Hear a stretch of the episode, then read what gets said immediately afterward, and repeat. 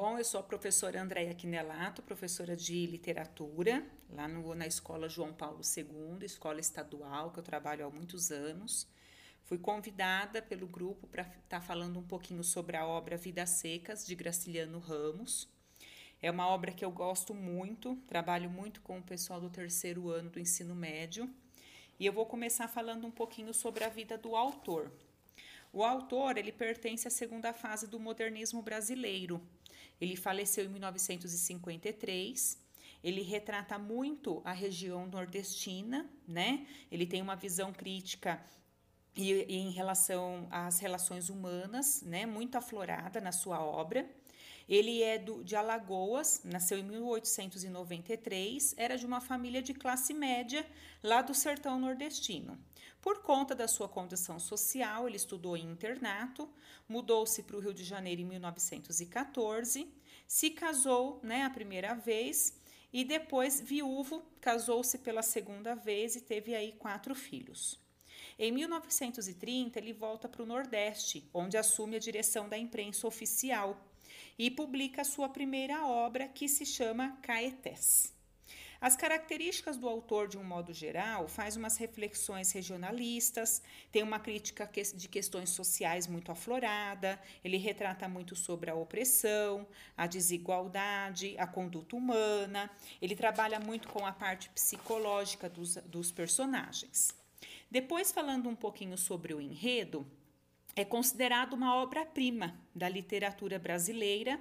Ele narra a história de uma família de retirantes nordestinos, que é composta pelo pai, que é o Fabiano, a mãe, que é assim a Vitória, e os dois filhos, que é considerado aí uma representação social é, bem agressiva em relação ao autor, porque ele não coloca nome próprio nas crianças. Eles são apenas retratados como o filho mais novo e o filho mais velho. É proposital, mostrando que é uma camada da sociedade onde é excluído. São pessoas, cidadãos que não existem perante a lei. Também tem a existência do papagaio, que é o animal de estimação, e da cachorrinha baleia.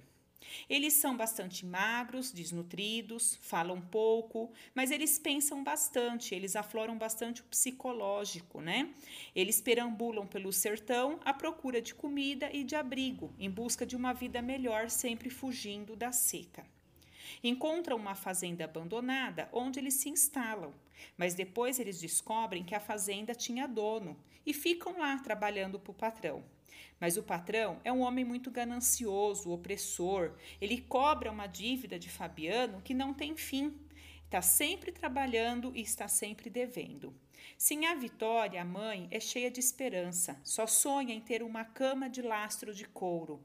Ela tem sonhos simples perante a nossa sociedade atual, mas para uma retirante nordestina é um grande feito.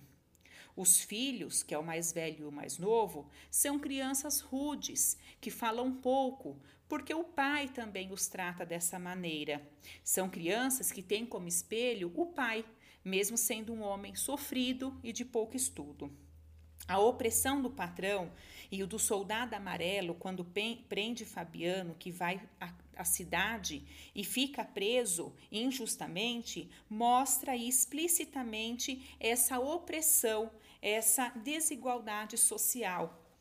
A cachorrinha baleia, que recebe esse nome de uma maneira muito irônica, porque ela é muito magra, ela é quase humana, ela é muito esperta, companheira, caça preás para alimentar a família. Morre de uma maneira muito triste e é visto como um dos principais capítulos de toda a obra. A obra também é considerada uma obra desmontável, onde cada capítulo é uma história única. O papagaio, que também morre, não falava muito, porque a família também não conversava, apenas murmurava, soltava alguns grunhidos, não tinha uma formação de frase completa.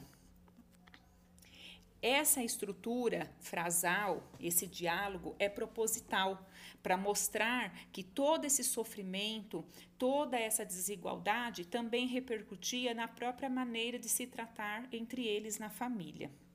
A história começa e termina igual, caminhando pela estrada de terra batida e rachada, à procura de uma vida melhor. No vestibular, até o ano passado, em 2019, ele era solicitado nas, nos principais vestibulares. Esse ano, a obra não está sendo mais cobrada. Ela foi substituída por outra obra de Graciliano Ramos, que é a obra Angústia. Podemos também fazer uma conexão com a realidade associando com a crise hídrica, no Nordeste, continua com a seca e a desigualdade social, mas aqui nas grandes capitais, no Sudeste, também temos uma grande seca nas regiões centrais, uma grande, um grande número de população, onde a água começa também a se tornar escassa. A opressão e uma desigualdade social que continua tendo em relação ao homem matuto, sertanejo, muitas vezes acaba passando de bobo. Essa conexão existe até hoje.